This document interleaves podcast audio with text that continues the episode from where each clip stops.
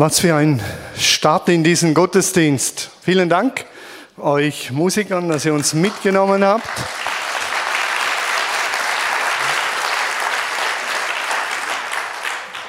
Die Lieder sind so ausdrucksstark von dem, was sie beinhalten an Text und an Musik. Ich habe gedacht, macht einfach weiter und um zwölf hören wir dann auf, gehen zum Mittagessen. War einfach stark. Vielen Dank. Wir haben heute Morgen ja schon erfahren, dass es vor einiger Zeit eine Art Abstimmung gegeben hat, so ein Stimmungsbild. Daniel hat es erwähnt mit den Slogans.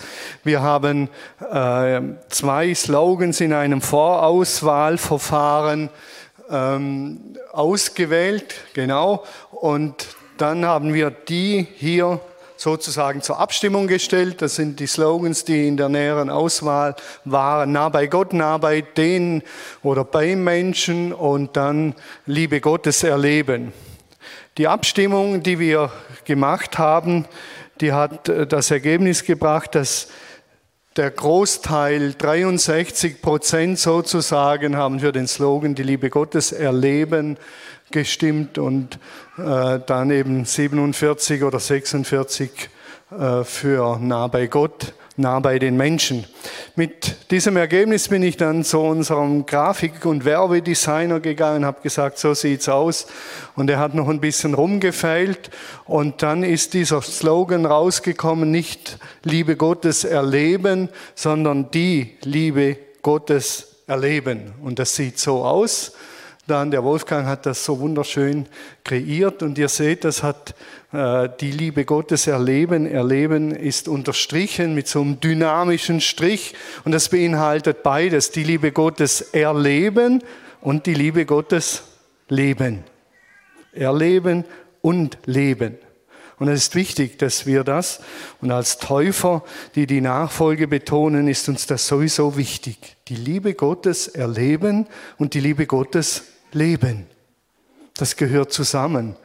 Wer sagt, er liebe Gott und hasst seinen Bruder, ist ein Mörder und ein Lügner, sagt Johannes in seiner deutlichen Art. Also Gottes Liebe empfangen und den Nächsten lieben ist miteinander so eng verbunden, da gibt's nicht ein Entweder oder, sondern nur ein Und, beides, sowohl als auch. Die Liebe Gottes erleben, das ist ein steiler Satz und die Liebe Gottes leben. Das weiß ich, das ist herausfordernd. Man könnte das Ganze vielleicht so äh, zusammenfassen. Wir sind berufen, wir sind berufen, eine von Liebe geprägte Beziehung zu Gott, zueinander, also innerhalb der Kirche und zur Welt um uns herum zu pflegen.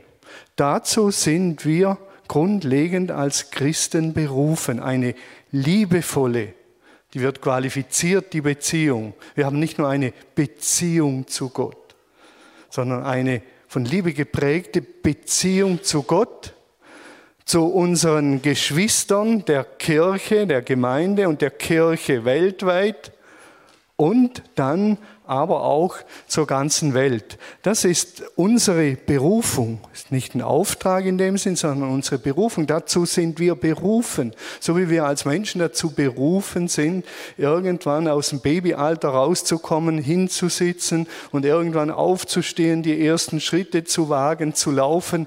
Das muss man uns nicht unbedingt sagen, jetzt lauf endlich mal, sondern das ist unsere Berufung. Das tun wir. Ich erinnere mich noch vage an unsere Kinder, als sie klein waren wann kann das Baby jetzt sitzen? Und das nützt nichts, wenn ich einem vier Monate alten Baby sage, sitz jetzt endlich mal hin. Kann man schon sagen, aber es wird wenig Wert haben. Oder zum Vierjährigen, jetzt schreib endlich mal. Das entwickelt sich.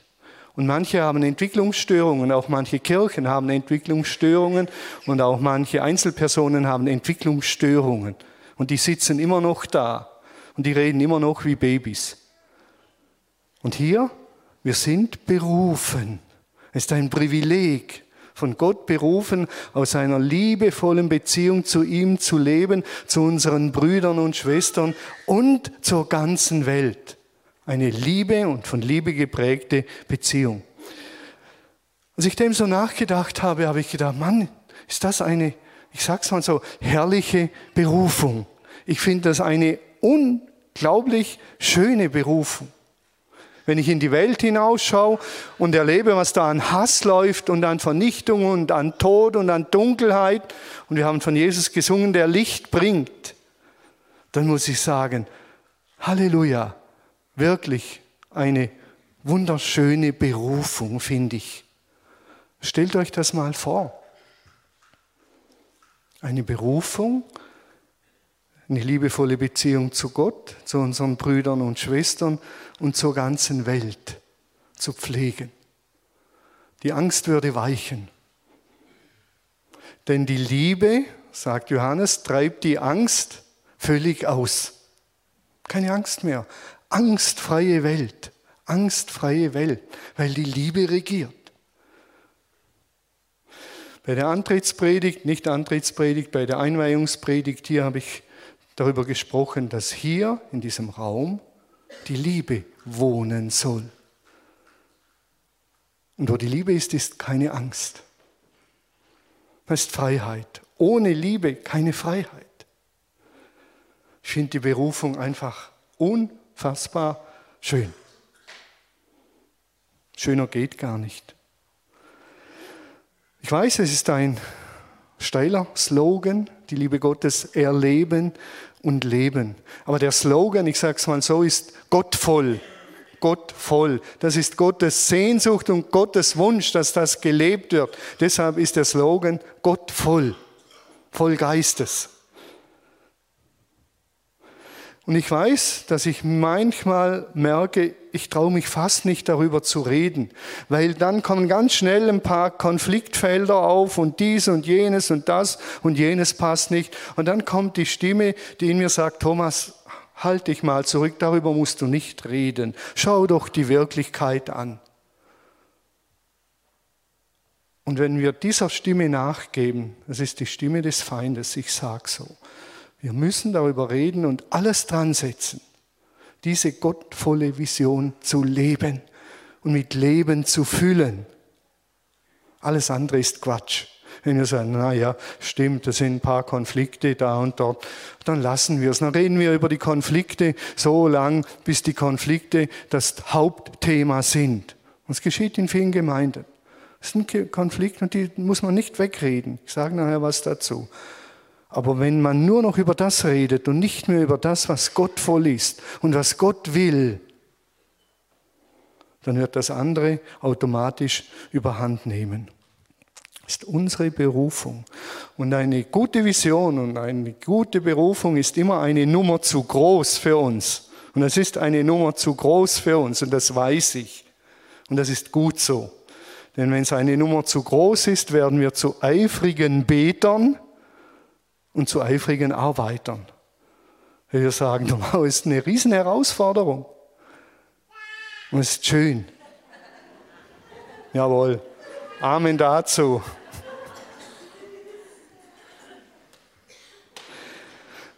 So schwierig die Praxis auch sein mag, die Aufgabe ist klar und eindeutig und einfach. Dazu berufen, aus einer liebevollen Beziehung zu Gott zu unseren Brüdern und Schwestern und zur ganzen Welt zu leben. Das ist unsere Berufung. Die Berufung ist einfach und klar und an der sollten wir festhalten. Wir wollen Gottes Liebe erleben und leben. Man könnte es mit anderen Worten sagen, man könnte auch sagen, wir sind dazu berufen, Segen zu empfangen und Segen weiterzugeben. Klingt vielleicht für manche schöner, ist nicht so nahe Seit Abraham, und Abraham war berufen, den Segen Gottes zu empfangen, und durch ihn sollen gesegnet sein alle Geschlechter und alle Völker auf der Erde. Alle. Nicht nur Israel, alle. Israel hat eine Aufgabe gehabt, Licht zu sein für die Völker, so wie jetzt die Gemeinde Licht sein soll für die Völker. Abraham in Genesis 12 bekam diese Berufung. Jesus bringt es auf den Punkt und er sagt, ich gebe euch jetzt ein neues Gebot. Ein neues Gebot. Liebt einander, so wie ich euch geliebt habe, so sollt ihr euch auch untereinander lieben. Das ist das neue Gebot. Das Neue an diesem Gebot ist, dass Jesus das Vorbild und die Quelle ist dieser Liebe. Ist nicht neu. Wir sollen Gott lieben und unseren Nächsten wie unseren selbst. Doppelt Gebot. Aber Jesus sagt, ihr sollt einander lieben, wie ich euch geliebt habe. Und im Alten Testament und vor Jesus gab es das, wie Jesus uns geliebt hat, natürlich nicht. Und das ist das Neue an diesem Gebot. Wir sollen einander lieben, wie er uns. Und da sind wir schon wieder an dem Punkt, eine liebevolle Beziehung zu Gott pflegen, beginnt elementar mit Jesus. So wie er uns geliebt hat, da ist uns was vorausgegangen, vorausgeeilt, nämlich seine Liebe. Die geht voraus und die hat er bewiesen. Und weil er diese Liebe bewiesen hat und gelebt hat, können wir Anteil bekommen an dieser Liebe. Eine liebevolle Beziehung zu Gott. Und dann kommt der nächste Vers, wo Jesus sagt, an eurer Liebe zueinander wird jeder erkennen, dass ihr meine Jünger seid. Und schon geht wieder der Blick in die Welt.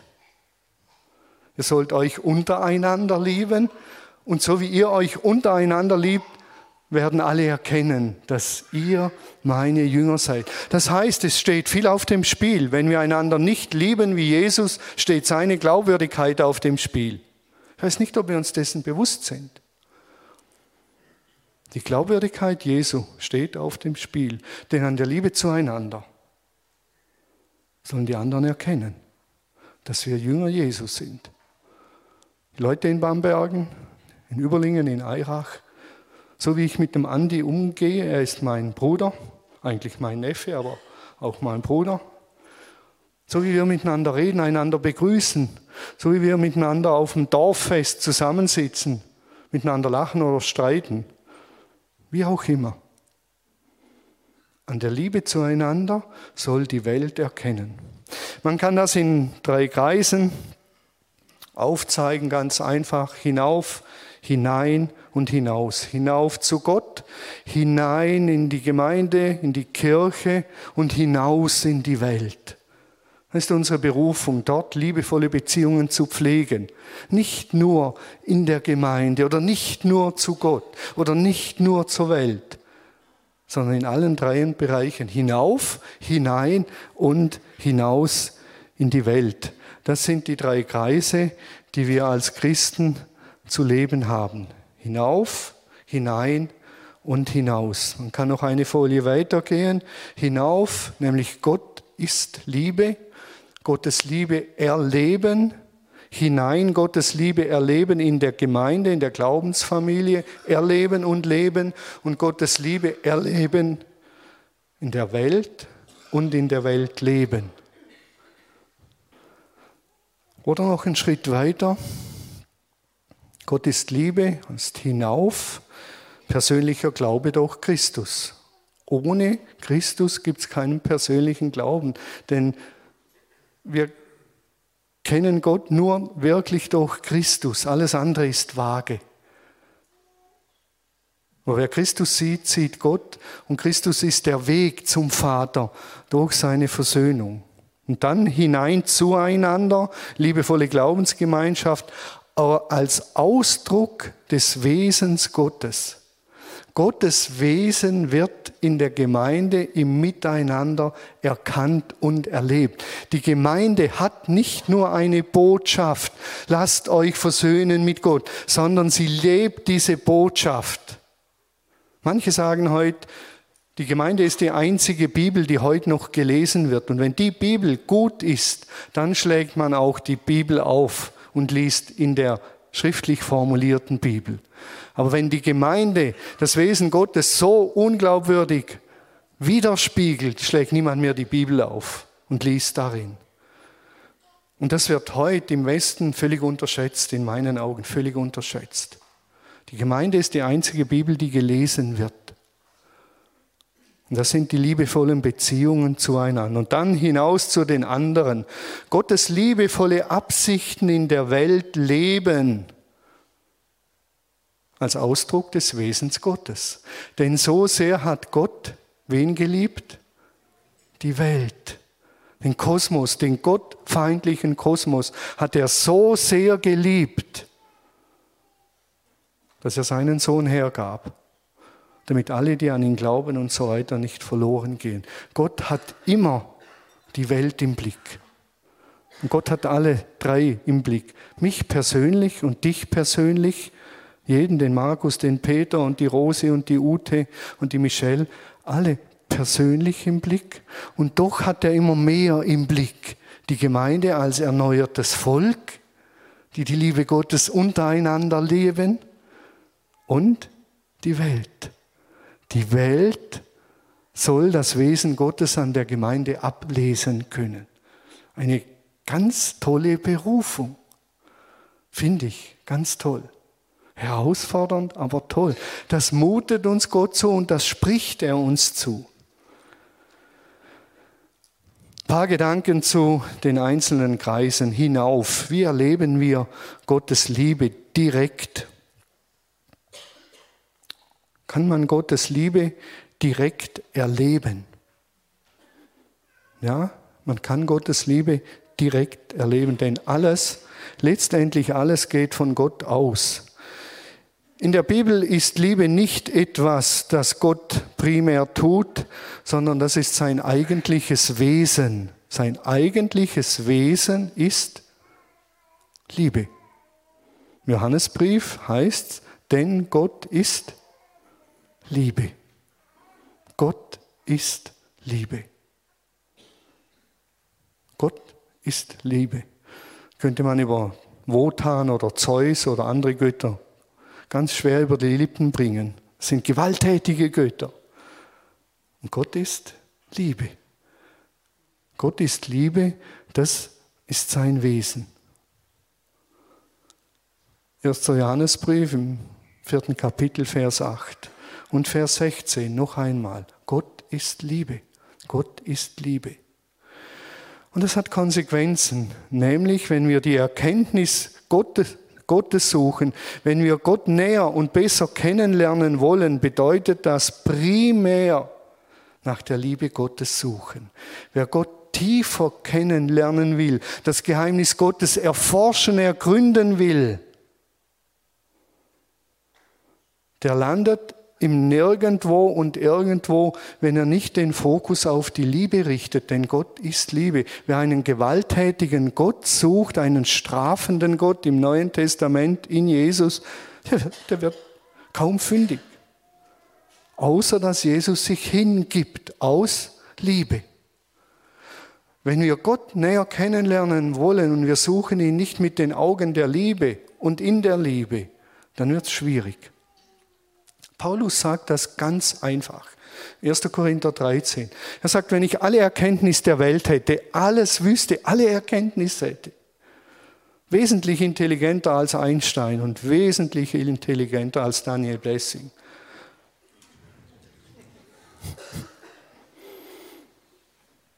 Und ich hätte der Liebe nicht, wäre ich eine Null.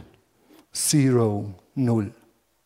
Und wenn ich alle Geheimnisse Gottes wüsste, der größte und höchste Prophet wäre, die prophetische Gabe hätte und alle Geheimnisse Gottes wüsste, sagt Paulus, und ich hätte der Liebe nicht, wäre ich null.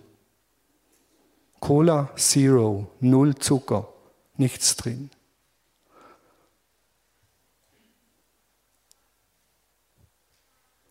Und wenn ich sogar, sagt Paulus, die Sprachen der Engeln beherrschen würde und ich hätte keine Liebe, null. Realisiert, realisieren wir, wie zentral die Liebe ist? Und Erkenntnis Gottes ohne Liebe, sagt Paulus, führt dazu, dass wir aufgebläht werden. Und viele Gemeinden verrecken daran, dass es Erkenntnis ohne Liebe gibt, Gaben ohne Liebe. Und das führt immer, früher oder später, zu Auseinandersetzungen. Paulus sagt, die Liebe ist das Zentrum und Gott ist Liebe.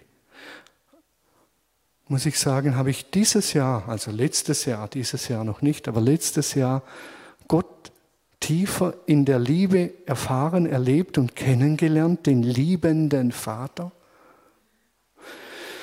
Es gibt hier eine Übersetzung, dem einen und anderen habe ich sie schon empfohlen, eine Übertragung heißt Willkommen daheim. Eine Übertragung des Neuen Testaments, die den Verstand überrascht und das Herz berührt. Und in dieser Übersetzung von Friedrichshaupt sind alle Stellen, in denen über den liebenden Vater und über die Liebe Jesu geredet wird, grau hinterlegt. Grau ist jetzt halt grau. Man liest die Bibel und dann auf einmal entdeckt man, hoppla, das habe ich noch gar nie so gesehen, dass genau in diesen Versen die Liebe Gottes zum Ausdruck kommt. Und zwar ganz wuchtig. Und man liest die Bibel wie mit neuen Augen, weil man sie auf den liebenden Vater richtet. So können wir zum Beispiel, wenn wir diese Bibel lesen, in der Liebe Gottes Gott besser erkennen in der Liebe. Am eindrücklichsten und nicht mehr wegzudiskutieren und nicht zu überbieten, ist die Liebe Gottes, die er am Kreuz bewiesen hat. Es gibt keinen tieferen Beweis der Liebe, als dass man sein Leben lässt für seine Freunde und Feinde, für die Feinde. Johannes sagt es so, das Einzigartige an dieser Liebe ist, das Einzigartige an der Liebe ist, der wir nacheifern sollen, nicht wir haben Gott geliebt, sondern er hat uns seine Liebe geschenkt. Er gab uns seinen Sohn, der alle Sünden auf sich nahm und sie gesühnt hat. Als wir noch Sünder waren, hat er uns geliebt. Er hat nicht gesagt, Thomas, wenn du das und das und das und das erledigt hast und erfüllt hast, dann bist du mein geliebtes Kind und dann werde ich für deine Schuld bezahlen. Er hat gesagt, Thomas, du hängst in so Negativschleifen in deinem Leben, da kommst du nicht mehr raus. Ich befreie dich davon, ich erlöse dich von dieser Vergangenheit, die dich im Griff hält. Wie eine Kralle waren manche Dinge in meinem Kopf, die ich nicht losgeworden bin. Ich werde dich erlösen, befreien und neu machen. Und der Beweis am Kreuz war in der schwierigsten Phase meines Lebens der tiefste Beweis der Liebe Gottes, der nicht vom Tisch gewischt werden konnte. Als unsere Tochter verunglückt war und die Liebe Gottes in meinem Leben dermaßen erschüttert wurde, dass sie wie völlig verblasst ist. Habe ich einen Satz von Sabine Nägeli gelesen, ich habe sicher schon mal gesagt. Und Sabine Nägeli schreibt, die, eine Schweizerin, Nägeli, der Name sagt schon, die Liebe Gottes zeigt sich nicht primär in den Umständen deines Lebens, sondern am Kreuz. Mit diesem Satz habe ich gekämpft und gerungen, bis ich durchgedrungen bin zu sagen, ja, so ist es. Gott liebt mich unbändig, unbändig, denn Jesus ging statt meiner ans Kreuz, er liebt mich unbändig. Und alles, was ich im Leben erlebe, werde ich dieser Liebe unterordnen, auch den Tod unserer Tochter.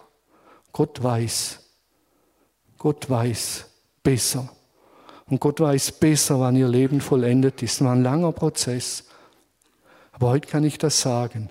Und das hat damit zu tun, dass die Liebe, die er am Kreuz bewiesen hat, unüberbietbar ist. Wenn wir von der Liebe Gottes reden, kommen wir am Kreuz und am Opfertod Jesu nicht vorbei, auch wenn es sperrig ist. Aber ich muss sagen, danke Jesus für diese Liebe. Danke Jesus für diese Liebe. Unüberbietbar. Die ist nicht mehr zu toppen und die kann mir niemand wegnehmen.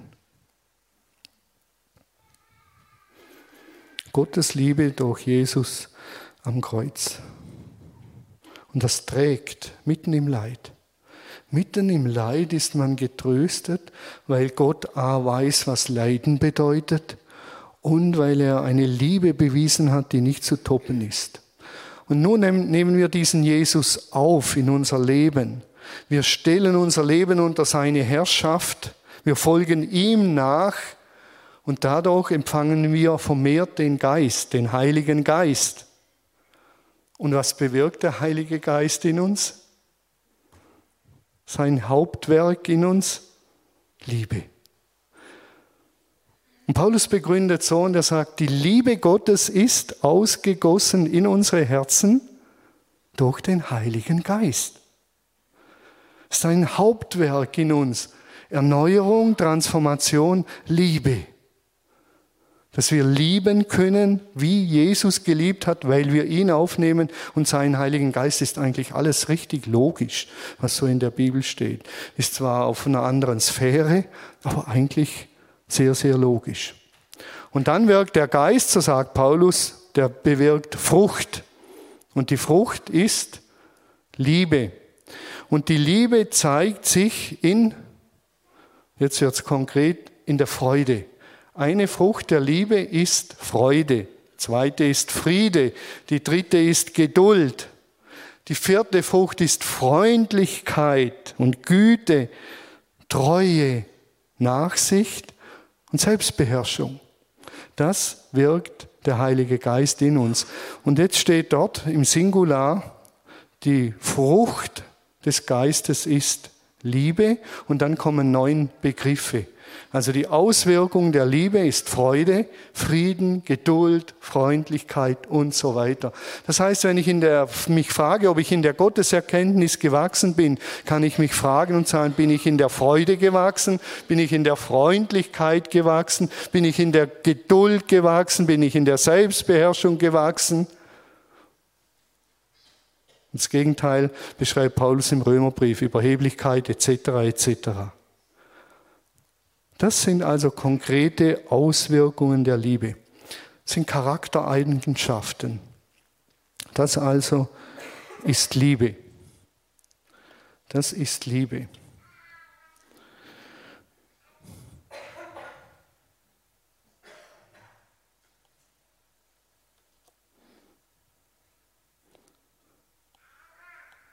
Der ist leer, funktioniert nicht, so ist es, wenn man es nicht vorher ausprobiert. Das ist also Liebe. Nicht, das ist Liebe. Könnt ihn ja einstecken. Tut mir leid. Ich wollte nur die Begriffe aufschreiben. Liebe zeigt sich in der Freude, im Frieden, Geduld und in der Freundlichkeit. Das bewirkt der Geist. Jetzt gehen wir einen Schritt zurück. Das, was Gott ist, Liebe,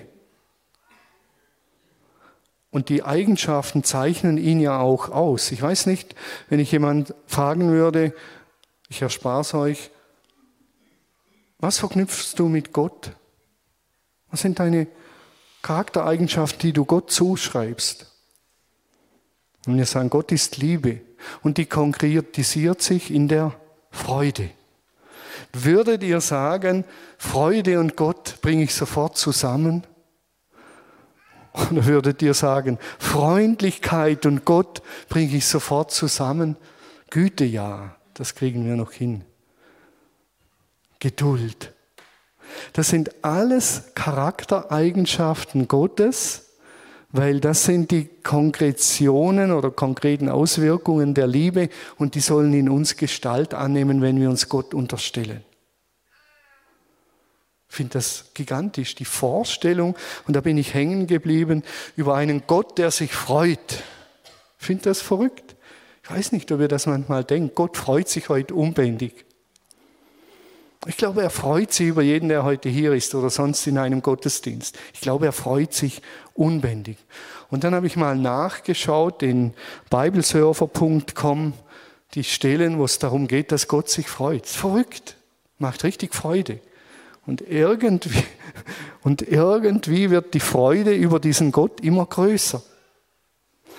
Es wird große Freude sein im Himmel über einen Menschen, der umkehrt. Also wenn ihr Gott eine Freude machen wollt, dass er jubelt und Applaus gibt in der anderen Sphäre und die Engel tanzen und Wein getrunken wird und keine Ahnung, was die noch so an starken Getränken haben, umkehren.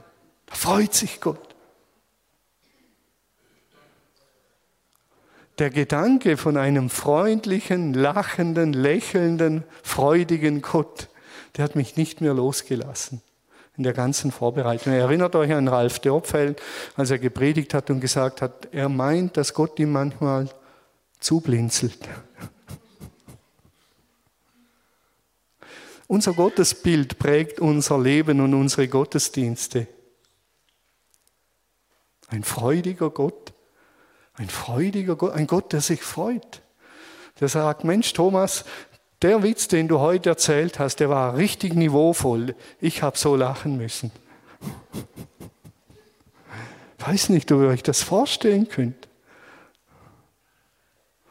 Meine Güte, habe ich gelacht, sagt er. Als du wieder mal diesen Schwachsinn losgelassen hast. Gott hat Humor. Ich erzähle kurz eine Geschichte, eine selbstironische. Es war so in, seiner, in einer Phase, als ich alles Gott war und so hochsensible, charismatische Phase. Und da bin ich Eirach, äh, Sto, nicht Eirach, Stockach rausgefahren. Und dann kommt mir der Gedanke und ich bete und sage, Jesus, schenk mir ein Zeichen. Jetzt irgendein Zeichen vom Himmel. Und siehe da, weit vorne, vielleicht so 500 Meter, macht's bang, ein rotes Licht. Und ich sage, Jesus, wenn ich diesem Licht näher komme, lass es nochmals leuchten. Und ich fahre noch ein bisschen schneller und bang! Und dann bekam ich später ein Foto und hat viel Geld gekostet.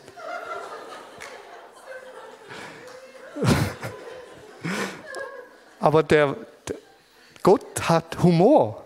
Denn dass er in dem Moment mich beten lässt, ist schon sonderbar. Genau in dem Moment, wo er denkt, Thomas, ich bringe dir eine Lektion bei, aber ich begegne dir auch noch und es wird richtig witzig. So ist Gott. Und er hat sich gefreut über meine Dummheit. Aber dass das genau zusammengepasst hat, finde ich ein Wunder. Verrückt ist Gott aus Liebe, seine Liebe zu mir. Ich bin mal heimgefahren und da ist mir der Gedanke gekommen, erzähl Gott einen Witz. Da kann doch Gott nicht einen Witz erzählen, es geht doch nicht. Hin und her und rum und um. Dann habe ich Gott einen Witz erklärt, erzählt und ich habe mir, mir fast in die Hosen gemacht. Ich habe am meisten gelacht über den Witz. Gott freut sich. Wir haben immer den Eindruck, Gott ist so ein steifer, strenger. Und er achtet immer darauf, dass wir ja nichts falsch machen, dass er sich freut, wenn wir uns freuen und dass wir dazu geschaffen sind, uns aneinander und an ihm zu freuen. Dann müssen wir doch irgendwie zum Ausdruck bringen. Und das hat damit zu tun, dass wir lachen. Gott freut sich. Wir haben dieses Jahr in unserer Familie Schweizer Käsefondue gegessen. Super Sache. Und da gibt es ja immer so einen Brauch. Immer wenn ein Brot reinfällt, muss jemand die peinlichste Geschichte erzählen. Und das sind gute Geschichten. Denn da, da lacht man über sich selber. Und braucht nicht ein paar Blöde. Und das ist guter Humor, über sich selber zu lachen. Die Freundlichkeit Gottes beginnt, wenn Menschen hier vorbeifahren, wenn sie hier reinkommen, wenn sie ein freundliches Gebäude sehen, ein aufgeschlossenes Gebäude mit Weite, wenn freundliche Menschen hier sind. Das ist alle Freundlichkeit und Freude Gottes. Und es beginnt alles im Kleinen. In der Begrüßung, in den Blicken, im einander anschauen, in den Worten, den man sagt. Und das multipliziert sich. Und das ist Liebe. Freude, Friede, Geduld, Freundlichkeit, Güte, Sanftmut, Selbstbeherrschung. Ich finde das genial, gigantisch und das wirkt der Heilige Geist in uns. Stellt euch vor, diese Charaktereigenschaften kommen in einer Gemeinschaft zum Tragen. Stellt euch das mal vor. Das hält man fast nicht aus. So viel Energie würden die Esoteriker sein. Das ist Energie. Das ist nämlich die Energie der Liebe. Die wird freigesetzt. Und deshalb braucht es Gemeinde, dass in einer sozialen Größe diese Liebe eintrainiert wird und freigesetzt wird und erlebbar wird für die Menschen, die Gott noch nicht kennen. Kommt hier herein und ihr werdet überrollt von Freude und von Freundlichkeit und von Güte und von Menschen, die sich beherrschen können. Eine wahre Wonne. Und geduldigen Menschen. Wenn ihr zum 17. Mal falsch parkt, dann tolerieren die das nicht einfach und schütteln den Kopf, sondern dann werden die zum 17. Mal ganz freundlich sagen, lieber Andreas, bitte stell dein Auto nicht so, dass das Hinterteil noch auf die Straße schaut, sondern fahr noch einen Meter vor. So lang, bis der Andreas das macht. Und wenn er es nicht macht, kommen vier starke Männer und tragen das Auto zwei Meter nach vorne. Auf jeden Fall wird man kreativ sein. Von den ersten Christen heißt es, mit jubelnder Freude haben sie das Mahl des Herrn gefeiert. Mit jubelnder Freude. Und die hatten keinen Grund von den äußeren Rahmenbedingungen. Und wir sind wieder am Kreuz. Ich habe es bereits mal erwähnt, in Indien, die Gottesdienste bei diesen armen Menschen, die waren von einer Freude geprägt. Es war für mich wie peinlich. Und wir mussten ja immer vorne sitzen, der Menge gegenüber. Da sitzen die Schweizer und Deutschen und die tanzen und machen einen Rabatz und wir sitzen da und wippen, wie der Uwe gesagt hat, mit dem großen Zeh ein bisschen und das war's dann. Und ich sitze da vorne und ich denke die ganze Zeit, ihr habt doch keinen Grund zur Freude. Wieso freut ihr euch denn? Bis mir klar wurde, doch, die haben Grund zur Freude. Jesus. Jesus ist ihre Freude. Und den feiern sie im Gottesdienst. Und dann sind sie wie frei von den äußeren Umständen. Und da ist Halligalli. War eine Erfahrung, die mir das Leben lang bleibt. Diese Gottesdiensten bei diesen einfachen, schlichten Menschen. Wir haben gemerkt, dass die Kreise sich überschneiden. Hinauf, hinein, hinaus. Und das ist mir noch wichtig, ohne sich aufzulösen kann man nicht auflösen und alles ist eins, sondern wir brauchen eine persönliche Gottesbeziehung. Das braucht jeder und die muss gepflegt werden. Hinauf zu Gott, das braucht jeder. Wir brauchen das hinein unbedingt. Wir brauchen die Gemeinde A als Trainingsort dieser Liebe, denn in der Welt herrscht ein anderer Geist. Manchmal vielleicht sogar einer, der noch manchmal besser ist als in manchen Gemeinden. Ich habe diese Woche mit jemandem geredet, der gehört zur Friedenskirche. Und er hat gesagt, eigentlich müssen wir uns umbenennen in Kriegskirche. Wir führen Krieg.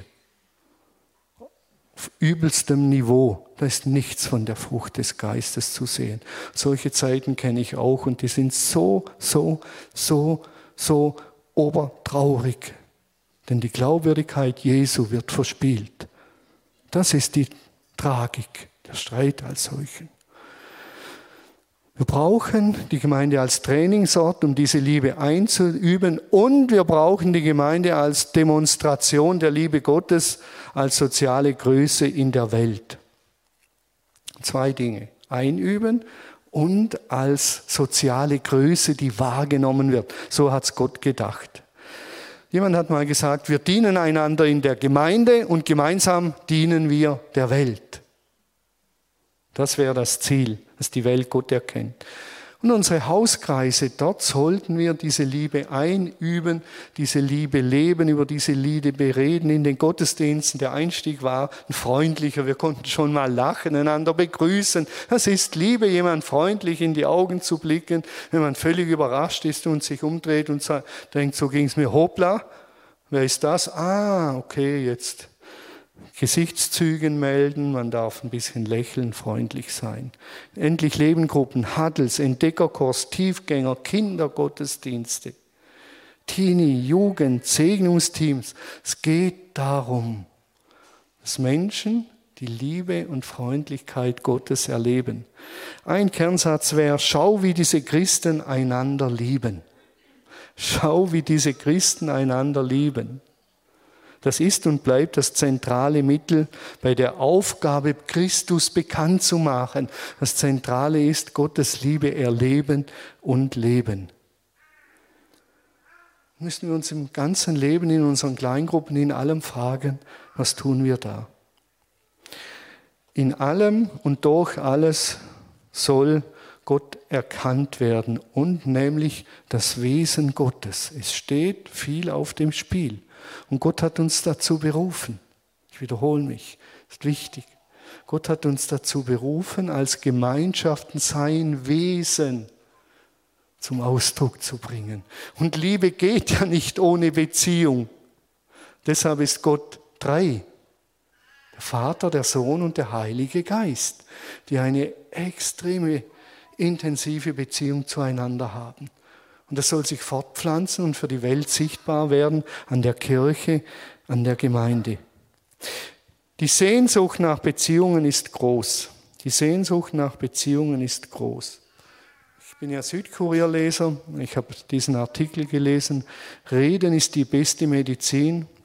Und oben lesen wir, viele Menschen gehen nur deshalb zum Arzt, weil sie einsam sind. Nicht weil sie krank sind, sondern weil sie einsam sind. Und das belastet das Gesundheitssystem. In Großbritannien gibt es deshalb nun eine neue Therapie, soziale Kontakte auf Rezept. Also wenn es gut kommt, bekommt ihr in zehn Jahren ein Rezept ausgestellt, dass ihr die Lindenwiese besuchen dürft und wir bekommen 100 Euro jeden, für jeden Besucher. So stelle ich mir das vor. Die Sehnsucht nach Gemeinschaft ist extrem groß und der Mensch braucht sie und er vereinsamt zunehmend und wird gemeinschaftsunfähig, weil die Frucht des Geistes uns gemeinschaftstauglich macht. Und zwar so, dass die Gemeinschaft Spaß macht. Verrückt, als ich das so gelesen habe. Und dann lesen wir hier unten unterschiedliche äh, Dinge, die dagegen helfen. Einsamkeit gilt als großes Problem vieler westlicher Systeme oder Staaten und ist die Seuche des 21. Jahrhunderts. Krass. Die soll nicht Pocken oder sonst was, sondern Einsamkeit, die Seuche des 21. Jahrhunderts. Hallo? Muss es bei uns klingeln und sagen, wir sind Gemeinde und Gemeinschaft und bei uns blüht das Leben auf, da können Menschen sein. Wir haben heute Gemeinschaftssonntag, dass man hier sein kann, miteinander reden darf. Zukunft der Livi werden wir Gemeinschaft betonen, Gottes Erkenntnis in der Liebe mehren. Eine Anwendung, und das sage ich jetzt noch, bevor ich die Anwendung nenne. Es geht nicht darum, dass es keine Konflikte gibt. Und es geht nicht darum, dass alles perfekt ist. Es geht darum, dass wir Konflikte anders lösen und anders angehen, geprägt von der Frucht des Geistes. Und ich weigere mich, sage ich ganz offen, dass Konflikte das Leben bestimmen sollen. Wir müssen uns immer wieder sagen, Daniel und ich, es gibt noch viele Dinge, die sind so gut und so hoffnungsvoll. Und wir sind geneigt als Deutsche immer das Schwierige anzuschauen. Als wir heute Morgen hergefahren sind, Regina und ich, hat sie gesagt, ich war heute Morgen schon dankbar. So auf ihre Art sagt sie das. Und ich sage, wofür? Und dann sagt sie, hm, dass ich leben darf, bin ich dankbar. Sage ich, das ist ein Ausbruch von Emotionen. Genial. Also, jeder, der hier ist, lebt Grund zur Freude. Halleluja, ich lebe. Und ich habe über die Liebe gehört. Und ich werde heute anders am Mittagstisch sitzen. Nämlich freundlich und mit Freude. Und ich werde, das ist eine konkrete Auswirkung der Liebe, die ich euch mitgeben will, zuhören. Ich werde sogar mein Handy ausschalten und ich werde während des Gesprächs nicht immer schielen, was steht in der neuen Ping, WhatsApp, Ping, WhatsApp, Ping, WhatsApp. Ich lasse es aus. Liebe, Aufmerksamkeit, Achtsamkeit. Ende. Gut. Also, es gibt heute eine spezielle Anwendung und dazu sehen wir jetzt noch einen kurzen Clip und anschließend kommt die Lobpreiszeit, da loben wir Gott nach oben und dann üben wir die Liebe ein miteinander. Keine Angst, ihr müsst nicht abhauen, es wird ganz harmlos. Kurzer Clip.